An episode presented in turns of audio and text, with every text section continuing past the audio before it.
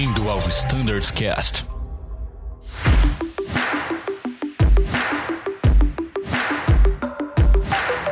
Fala pessoal que acompanha o Standards Cast, eu sou o Bruno Scardoelli e hoje temos um episódio muito legal em que vamos conversar com Alessandro Conconi sobre o planejamento de escalas.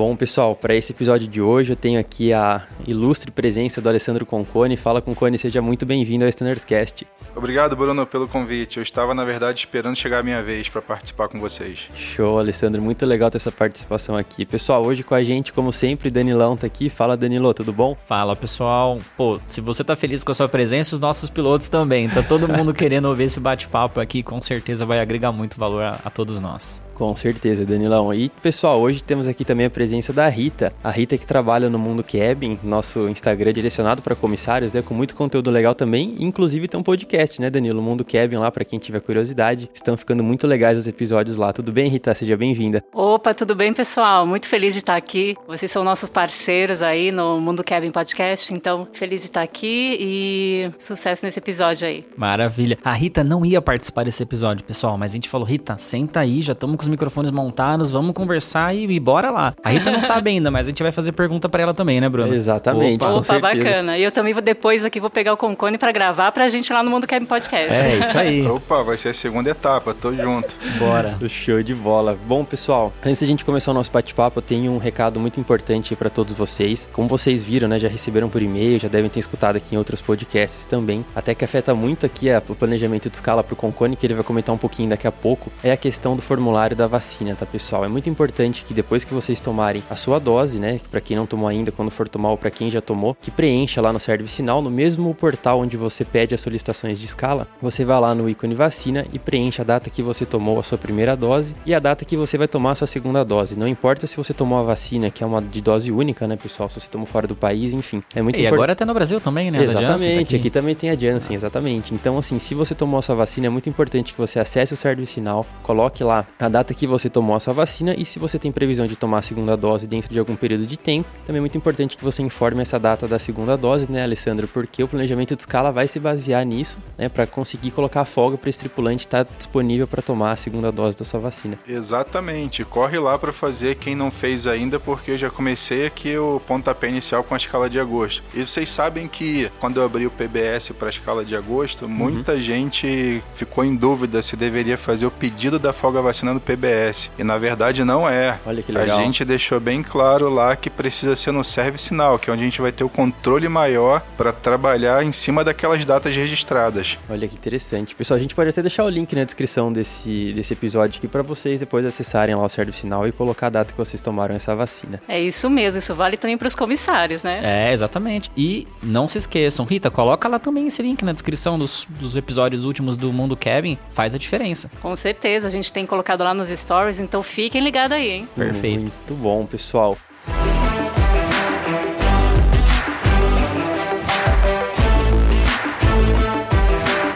E agora vamos diretamente ao nosso assunto, né? Vamos conversar sobre planejamento de escala e ninguém melhor para falar sobre isso do que o Alessandro Concone. Bom, Concone, mais uma vez seja muito bem-vindo ao Snarscast, um prazer enorme ter sua presença aqui com a gente. E eu gostaria de começar, como de praxe aqui no Snarscast, com a sua primeira participação, gostaria de começar com a sua apresentação, que você comentasse um pouco sobre você, falar sobre sua carreira na aviação, sua posição hoje na Azul. Beleza. Para quem não sabe, eu nasci em Brasília, moro no Rio e trabalho aqui em São Paulo. Caramba. Então, Cidadão do Brasil, né? Viajou exatamente. Então eu continuo encontrando muitos tripulantes aí nos aeroportos, porque eu viajo bastante para o Rio de Janeiro e tenho vivido esse estilo de vida já há um tempo, especialmente quando eu comecei a trabalhar aqui na Azul. Em relação à minha carreira profissional, eu diria para vocês que eu comecei bem jovem, com 14 anos. E é verdade, na época a lei permitia se contratar com 14 anos de idade. Olha aí. Então foi na minha primeira empresa aérea e por um período eu fiquei na mesma posição, mas eu diria assim que com quatro anos de trabalho nessa empresa eu migrei para escala e bebo essa cachaça desde então. que legal. Faz quantos anos isso? Desculpa a pergunta, não Olha, quero calcular eu- a sua idade, mas quantos anos você tem experiência de trabalhar com escala? Eu parei de contar depois que passou de 30 anos. Caramba. Mas ainda sou jovem, eu tenho 47 anos de idade. Ah, legal. Pô, mas que experiência, hein? Caramba, 30 anos de experiência com escala? E Nossa, sabe não que eu já ouvi tantas coisas ao longo desse tempo, mas eu diria pra você que é sempre uma caixa de surpresa. Podemos citar, por exemplo, agora a FV. Nunca durante esse período inteiro a gente teve que travar folga específica para garantir alguma coisa. E como eu sempre digo, essa folga é a mais importante de todas na escala de agosto. Exato, FV é a folga pra vacina, né? Correto, exatamente. Olha que interessante. Em 30 anos isso não foi visto, né? Isso prova também como o momento que a gente tem vivido é único, né? O momento de enfrentamento de uma pandemia e como que a gente precisa de esforço das mais diversas áreas da empresa que a gente nem consegue imaginar um planejamento de escalas para garantir que a gente tome a nossa vacina no dia apropriado, lá conforme o agendamento. Isso. Agora, Alessandro, vamos falar um pouco mais sobre é, a sua posição aqui, o que você trabalha na Azul, né? Especificamente o planejamento de escalas. Você poderia explicar um pouco para os pilotos sobre como funciona esse planejamento de escala, como é composta a sua equipe e algumas curiosidades daqui de dentro, né? Do, do nono andar. Perfeito. A Azul é a quarta empresa que eu trabalho e eu tive chance também de fazer uma consultoria numa empresa na Europa. Ao longo do tempo, eu fui adquirindo justamente a experiência que precisava para poder comandar um setor tão complexo como esse. Eu até brinco algumas vezes de que na minha infância eu montava quebra-cabeça e aí o desafio era sempre montar um maior com peça menor. Mas eu vou dizer para vocês que eu não sabia que ia ser um grande quebra-cabeça, que ele ia crescer tanto. Pois é. Mas estamos aí para montar esse quebra-cabeça. Bom, o time está dividido assim: tem um, um grupo que trabalha com pilotos do Embraer. Outro com pilotos do 20, e aí a TR e 30 são juntos e os comissários. Mas a gente também faz a escala do Pilatos e da Azul Conecta, dando suporte pro time de Olha lá. só, Olha, não legal. Ou seja, é crescer um pouco mais. É. Então a gente já consegue usar os nossos otimizadores para rodar as chaves de voo e a própria escala da Azul Conecta. Bom, dessa maneira é dividido o time. E a gente tem algumas fases durante o planejamento, mas a fase que é, é mais interessante é o recebimento da malha. Sabe que os nossos amigos da malha trabalham bem próximos da gente e a nossa sinergia é muito grande. Ou seja, a gente consegue influenciar pequenos ajustes na malha na ótica de tripulação. Que. Obviamente que nossos colegas da malha fazem uma grande avaliação, principalmente em conexão de banco de passageiros. Tá. Eu não posso influenciar uma mudança que reduza a receita. Ela tem que ser combinada. Uhum. E aí a gente consegue fazer um bom trabalho para que a malha chegue o mais redonda aqui pra gente. Legal, então tudo começa lá na malha. Eles planejam lá a malha que a gente vai voar. Não diria exatamente que tudo começa lá, porque tem algumas atividades em paralelo. Enquanto a turma da malha está preparando a malha que a gente vai voar, a gente está fazendo pré-planejamento, que é justamente colocar as férias, treinamento, as reuniões, legal. todos os eventos que tenha na escala que não são atividades de voo, a gente chama de pré-planejamento. Ah, então tudo isso entra antes do voo. Antes do voo, exatamente. é o Olha nosso pré-planejamento. E aí entra, você falou férias, programação de treinamento do Drone Azul, revalidação do simulador, enfim. Exato, os treinamentos iniciais, que aliás, mesmo nesse ano que a gente está com a malha reduzida, está sendo uma grande oportunidade de dar uma alavancada nos treinamentos de- dos pilotos. Que legal. Que legal. Então tudo isso é feito antes de alocar os voos. Que legal, que legal. Aí em paralelo tem a malha. Exato. Quando a gente finaliza essa etapa de pré-planejamento, a gente recebe a malha e a gente aprendeu uma coisa durante a pandemia que adotou como procedimento. Que é as diferentes quantidades de vezes que a gente roda a malha no nosso sistema para gerar a chave de voo. Isso Ah, que acontece com uma frequência maior, ou seja, a gente nunca aprova e roda aquela chave de voo que você gerou uma única vez. Uhum. Então a gente roda, faz uma avaliação, porque qual é o grande objetivo? Aumentar a produtividade de tripulação e redução de custos, obviamente. Sim. O core de um otimizador é basicamente isso. E aí quando se fala em aumentar a produtividade, eu tenho alguns números que são interessantes a gente citar aqui. Pô, legal. Por exemplo, se eu tenho uma produtividade de 4 horas em um equipamento, 4 horas de voo na jornada de trabalho. Tá. Isso também considera quando está inativo, porque a tripulação está à disposição, porém não tem voos para ele. Por isso que eu tenho que considerar que aquele dia é um dia produtivo Tá. e à disposição da empresa. Se a gente pega uma produtividade de 4 horas em um equipamento, em 20 dias de trabalho, essa tripulação poderia alcançar 80 horas de voo Sim. no mês. Olha Aham. É verdade. Como a nossa média de horas ela é menor, não chega a 80 horas o que, que acontece com essa produtividade alta? Em menos dias, ele alcança a média e passa a ter mais folgas. Ah, entendi. Basicamente, esse é o segredo de Legal. conseguir gerar uma quantidade maior de folgas com a malha que a gente tem. Entendi. Então a gente faz várias soluções, gera vários cenários até identificar aquele que é o mais factível para a operação. E olha que coisa bacana também. E é, são peças do quebra-cabeça. Eu tenho a lei do aeronauta para seguir, Uhum. o RIBAC 117, Opa. eu tenho acordo coletivo, convenção coletiva e ainda as nossas coisas internas aqui. Quer ver um exemplo de coisas internas? Tem uma faixa da tabela de regulamentação de jornada que permite chegar a 12 horas de jornada. Se eu parametrizar meu otimizador dessa forma, ele vai levar a 10,58, 10,59. Mas no dia da operação, a gente tem certeza quase absoluta que alguma coisa pode dar errada. Sim. E aí você já coloca uma pressão maior em cima da tripulação. Olha só. Que é olhar para o relógio, calcular o tempo todo a regulamentação e saber se vai conseguir cumprir todas as etapas ou não.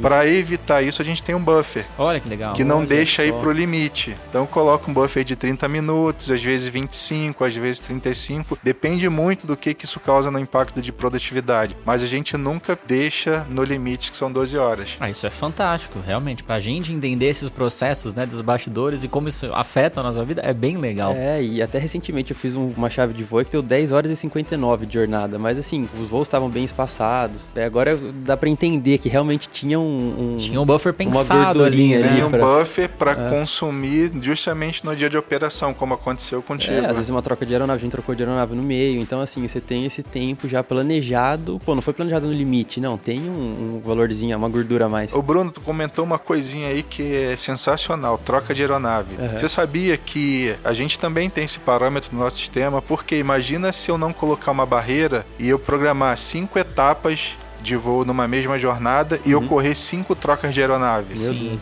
É. Além do desgaste que vai ter para a tripulação, o risco de não conseguir cumprir tudo no horário é muito alto. Então é uma regra interna que eu também tenho de limitar. Tem ocasião que limita em apenas uma troca e aí se não afetar tanto a produtividade, eu consigo seguir com essa. E às vezes eu tenho que colocar duas no máximo, mas isso também varia de equipamento por equipamento. Então Sim. a regra não é única certeza. e fixa para toda a frota. Opa. E esse é outro dado também que na ponta ele faz diferença para a tripulação. Com certeza. Mas ó, os nossos ouvintes talvez pensem assim, tá, mas eu às vezes faço quatro etapas com quatro equipamentos. O que aconteceu? Já aconteceu comigo de eu fazer cinco etapas e cinco trocas de aeronaves naquela jornada de trabalho quando era base Rio e voava em Embraer. Às vezes, todo mundo aqui trabalha com aviação há algum tempo e a gente sabe, as coisas não saem como esperado. Então, uma manutenção não programada, mas aí é uma questão de execução daquela malha, né, Concone? Pro planejamento é pensado de uma forma, mas na dinâmica da execução a gente pode ter mais trocas de aeronave por, enfim, ter que trocar o trilho daquele equipamento específico para chegar em tal base de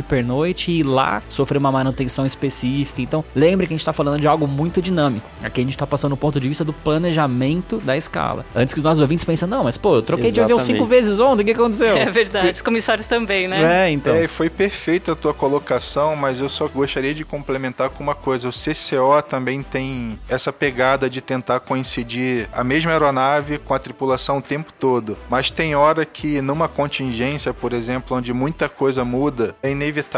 Não se consegue fazer. Sabe-se do risco, todos acompanham, mas se tornou inevitável. Por isso que às vezes acontece. Mas como regra geral, a gente consegue fazer uma grande mitigação aqui no planejamento. E, e esse caso que eu contei das cinco etapas foi uma vez só, sete anos de azul, e realmente foi uma situação de contingência, né? Os Ah, anos do. Mon fechou de manhã, a gente decolou atrasado, e aí teve que trocar no meio do caminho a programação de todo mundo. Acontece, todo mundo aqui. Desde o Aeroclube, né? certeza, Você claro, acordava lá pra acontece. decolar às seis e cinco da manhã, quando nasceu o sol, chegava lá, putz, sei lá, no cheque de magneto deu alguma coisa Deu errada, coisa errada, exatamente. Aí troca de avião, né? Não, Nem peraí, vou fale. pegar aquele outro. Nossa, na medida que vocês vão comentando também, minha mente começa já a aflorar e lembrar de alguns casos. Você só falou Santos Dumont, já lembrei de mais uma coisa aqui. Vocês sabem que isso é uma curiosidade de planejamento e não vai ser talvez percebido no dia a dia, mas a gente tem um cuidado muito especial com a malha de inverno, especialmente no Santos Dumont e alguns aeroportos críticos. Então, antes de rodar as chaves de voo, a gente pega com o time do CCO, que é onde a gente tem uma sinergia muito grande também, e junto com o time de malha, aquelas combinações que não é o ideal ter troca de tripulação. Uhum. E a gente chama legal. Isso de soft lock no meu sistema. Então eu forço o sistema ao tripulante seguir uma sequência de voos, porque se fechar o Santos Dumont qualquer aeroporto, o vai ser bem menor e a gente não vai ter aquele strike de uma contingência. Sim, sim, sim. legal. Ainda mais esses aeroportos que requerem qualificação especial, né? Então a gente tem um grupo de X mil pilotos e nem todos têm a certificação de lá ou tá vencida, enfim. Tem- é ainda um- acontece isso, né? Acontece, esse é um outro desafio que a gente tem, porque, como eu comentei, a gente está aproveitando essa oportunidade para fazer várias movimentações de pilotos. E aí a gente perde pilotos com qualificação específica, que pode operar em Congonhas, Santos Dumont, que opera o E2, no caso do Embraer, e aí movimentando para classe 2, Sim. ou seja, antes a gente já tem que projetar essas movimentações para começar a treinar os substitutos, ou seja, eu preciso que toda aviação funcione, que toda operação funcione. Então, perder um piloto com uma qualificação para o equipamento, eu até sei que ali na frente ele vai estar com a mesma qualificação no novo equipamento, mas alguém tem que continuar fazendo os outros voos nos aeroportos especiais, né? Sim, Pô, uma visão estratégica, né? Da movimentação. É, estra- é um exatamente. quebra-cabeça, né? Não, Realmente. se- Geralmente. Se você É. parar pra pensar, olhando assim de fora, né, todo quebra-cabeça, pô, é planejamento de malha, depois tem que rodar as chaves de voo, tem que colocar aquele número de voo pra tal local, pra tal dia, tem que colocar tripulação, tripulação às vezes específica, né, o comissário habilitado, o piloto habilitado, número de folgas, regulamentação, todas essas convenções e afins, é um, É um trabalho baita bem, trabalho, hein, bem complexo, né? É, geralmente eu costumo dizer que assim, numa grande teia de aranha, quando você pega um fiozinho e dá uma balançada, a estrutura inteira balança. Ó, legal. E a É. parte de malha é um fio grande daquela teia de aranha, escala é outro fio grande, ou seja, tudo está conectado. E é interessante quando você vai em Campinas, principalmente no horário de banco, ali entre 8 e 9 horas, você vê a quantidade de aeronaves, passageiros e tripulantes circulando no aeroporto. Geralmente perguntam, como é que você faz isso? Eu falei, não sei, mas a gente faz. legal, legal, legal.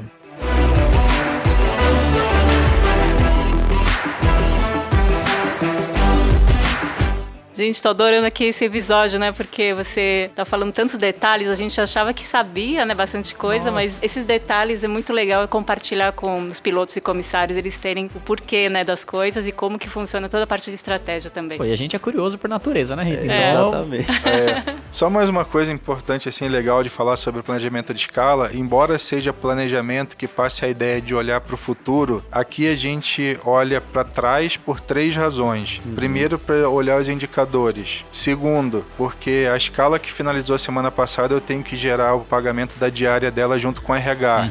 A escala que finalizou o mês passado eu tenho que gerar o payroll para pagamento do salário junto com o Sim, RH. sim. Ou seja, no planejamento a gente olha para trás para dados históricos e algumas ações, a gente olha para o momento porque a gente está trabalhando na escala de agosto agora. Se acontecer uma troca de equipamento lá na execução, porque a gente tem uma frota extremamente flexível por conta de demanda, e aí o voo que estava original era um voo de cheque de um piloto e ele perde esse cheque, isso pode me impactar na minha escala futura. Opa. É. Um simulador acontece uma manutenção num dia que é cheque de uma turma inicial. Isso impacta para mim o futuro. Então eu tenho que olhar agora e olhar também junto com o time do CCO. Isso é um trabalho incrível que a gente está fazendo. A robustez da escala. Tem alguma coisa que saiu errado no planejamento, não conceitualmente errado, publicado errado, mas que não gerou uma robustez e a gente precisa criar algumas regras novas para que a nossa operação seja mais robusta. Então eu estou olhando para frente já pensando nisso tudo. E por outro lado, além de estar olhando no atual e trabalhando na escala de agosto, eu estou olhando como é que vai ser nosso próximo high season, dezembro, janeiro, Olha só. e esticando já até junho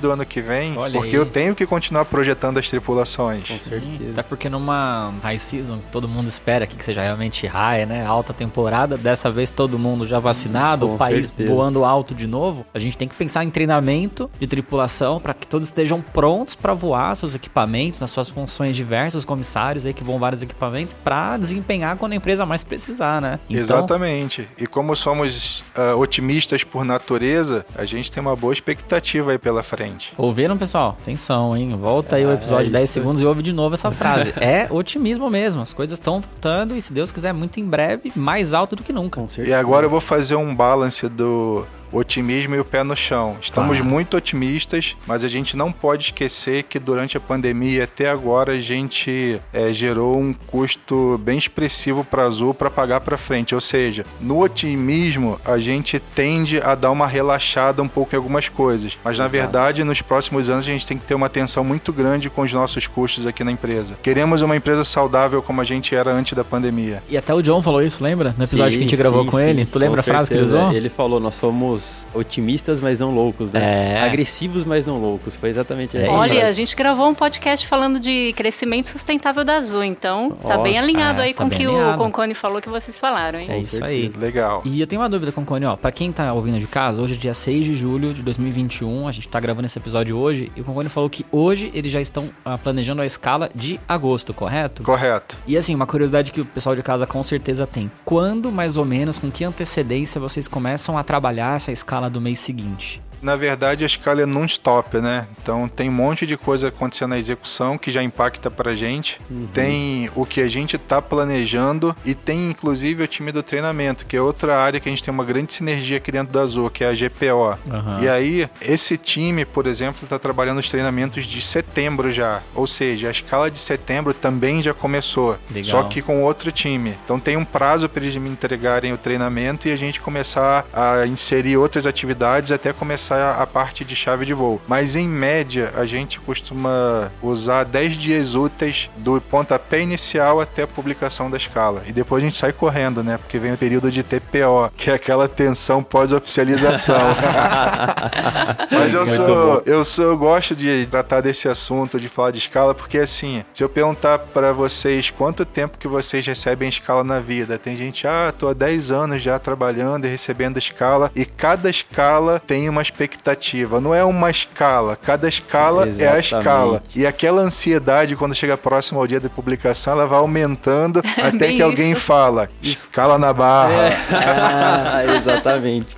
E olha que a gente recebe nos grupos, né? Recebe Escala nos na grupos, barra, enfim, a muito gente vê atenção, começa a chegar lá pro dia próximo assim, começa, pô, pessoal, alguém tá sabendo da escala tal, realmente. O pessoal fica ansioso, né, pra ver como que vai ser a programação dele do mês. Exato, Seguinte. sabe que isso a gente leva muito em consideração no planejamento. Eu até falo que tudo que eu tô contando, fazer a escala tem suas complexidades, isso é bem verdade. Mas a gente tem sistemas, a gente tem recursos para isso. Mas o, uma das coisas que a gente considera lá no time de planejamento, isso é bem nativo do melhor time de escala que tem no mundo. É, Opa! é, isso é aí, nativo isso considerar que a vida de vocês são bem diferentes da nossa. Ou seja, todos os dias a gente está em casa, eu posso me programar para qualquer compromisso daqui até o final do ano, mas vocês dependem de escala. Por isso, a importância de publicar antes. Isso é core nosso. Quando a gente consegue publicar a escala com maior antecedência, a gente sabe que está gerando oportunidade para que os compromissos já comecem a ser agendados, aquela tranquilidade de conseguir ganhar minha folga, posso combinar. E é isso, a gente sabe da importância de uma escala mais cedo. Dificilmente a gente é, publica a escala no limite da Sim. regulamentação. Sim. Pô, essa é até uma pergunta que eu ia fazer pra você. Por que, que a data de publicação da escala ela varia? Mas, pessoal, acho que já tá bem claro da complexidade do processo, de tantas coisas envolvidas, né, Copone? De quão vivo isso é e por que que às vezes é dia 18, às vezes é dia 19, às vezes é dia 16, às vezes é dia 22. É algo muito vivo, né? É. Depende de muitas variáveis, né? Muitas variáveis. Isso, eu vou contar um pouco sobre isso rapidamente. A escala mais cedo que eu publiquei foi num dia 12. Caramba! Mas aí me sacanearam muito porque era sexta-feira de carnaval.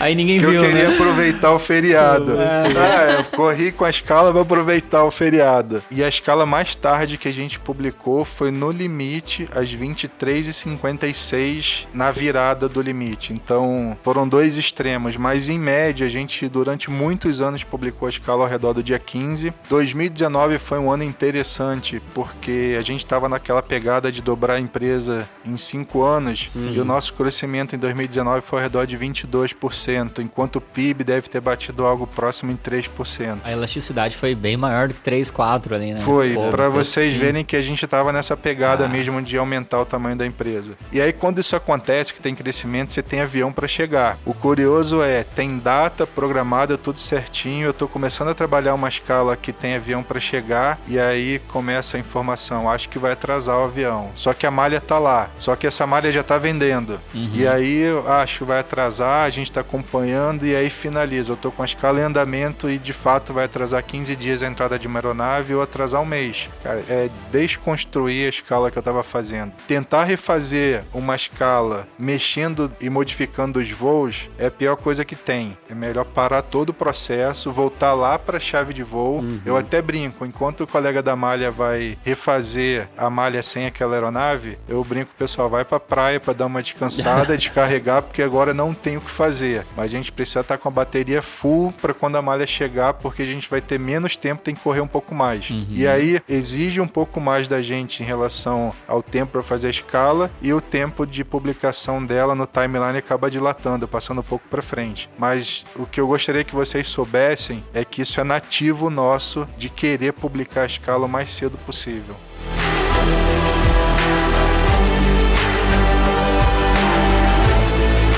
Ah, muito legal esse bate-papo, pessoal. Eu vou precisar interromper vocês por aqui porque o nosso tempo está chegando ao fim nesse primeiro episódio, mas a gente continua esse bate-papo sensacional com o Concone daqui a pouquinho. Fique ligado, até já e tchau.